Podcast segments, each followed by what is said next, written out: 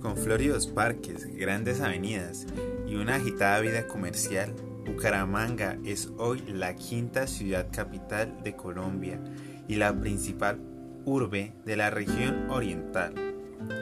El desarrollo infraestructural, industrial y cultural, junto a la amabilidad de su gente, la hace merecedora del título de La Ciudad Bonita.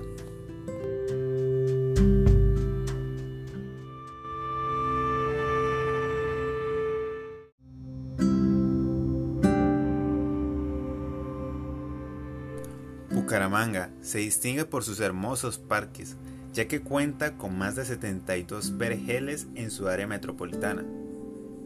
¿Y qué municipios conforman el área metropolitana? La conforma el municipio de Bucaramanga, Florida Blanca, Girón y Piedecuesta. Algunos de los parques más distinguidos del área metropolitana es el Parque del Agua y el Parque La Flora. El Parque del Agua es reconocido entre los bumangueses por sus grandes fuentes y su belleza natural. Su edificación da inicio en el año 2001 por parte del acueducto de la ciudad.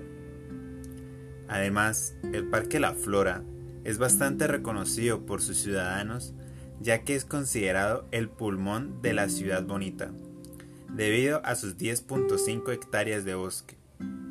Su construcción da inicio a finales de la década de los 90 por parte de la reconocida Corporación Autónoma Regional para la Defensa de la Meseta de Bucaramanga.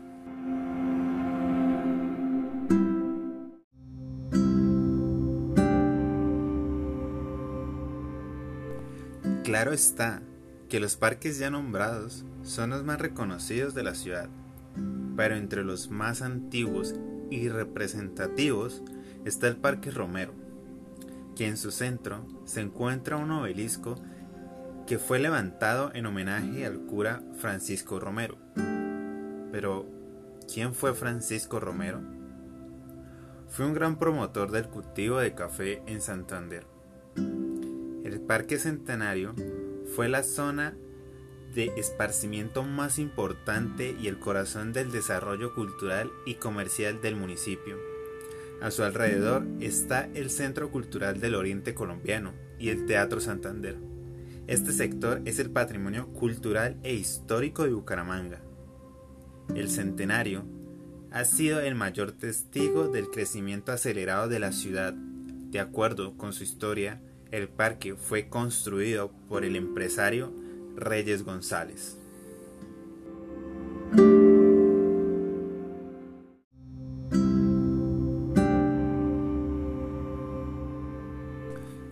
El Parque de los Niños, inaugurado en 1922, se proyectó bajo un nuevo concepto, desligado de ser un lugar de esparcimiento pasivo. Se forjó como un sitio activo para la recreación, la práctica deportiva y el encuentro familiar. Con vastas zonas verdes y senderos, es un pulmón de la ciudad y lugar para la práctica lúdica de los niños y entre los parques que representa a la ciudad.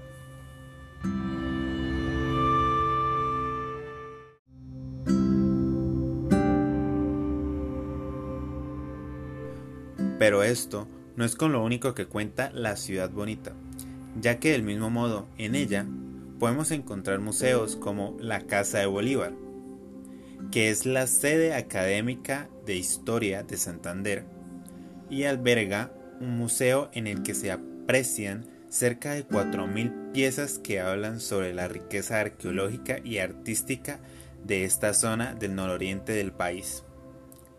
El Centro Cultural del Oriente sede de antiguos colegios de la ciudad con plazoleta para eventos culturales y sociales. El Museo del Arte Moderno de Bucaramanga, ubicado en una casa de estilo republicano, tiene a disposición del público dos salas de exposición, patio de escultura, sala educativa, entre otros espacios.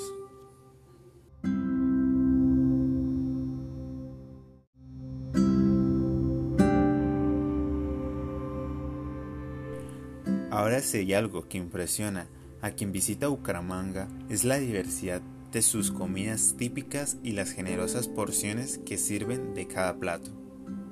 Desde populares piquetes hasta exclusivos restaurantes, es notable la presencia de platos que pasaron de generación en generación.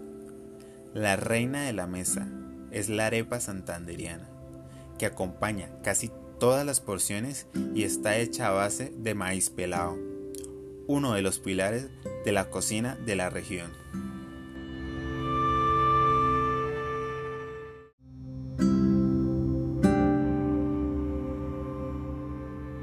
Las entradas y acompañamientos se caracterizan por ser una mezcla de lo ancestral y lo exótico.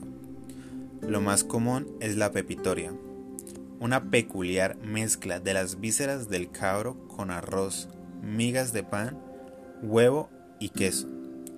Otra preparación famosa es el mute, una sopa que combina varios granos, carnes y vegetales, que suelen ser el preámbulo perfecto para un banquete típico santanderiano.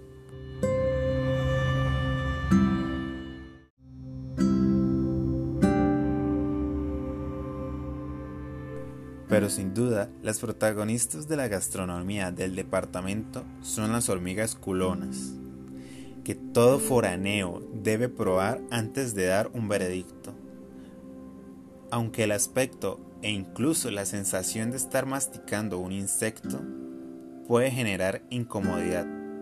Lo cierto es que su sabor se impone y logra convertirse en un pasabocas e incluso en una fuente de proteínas de bajo costo.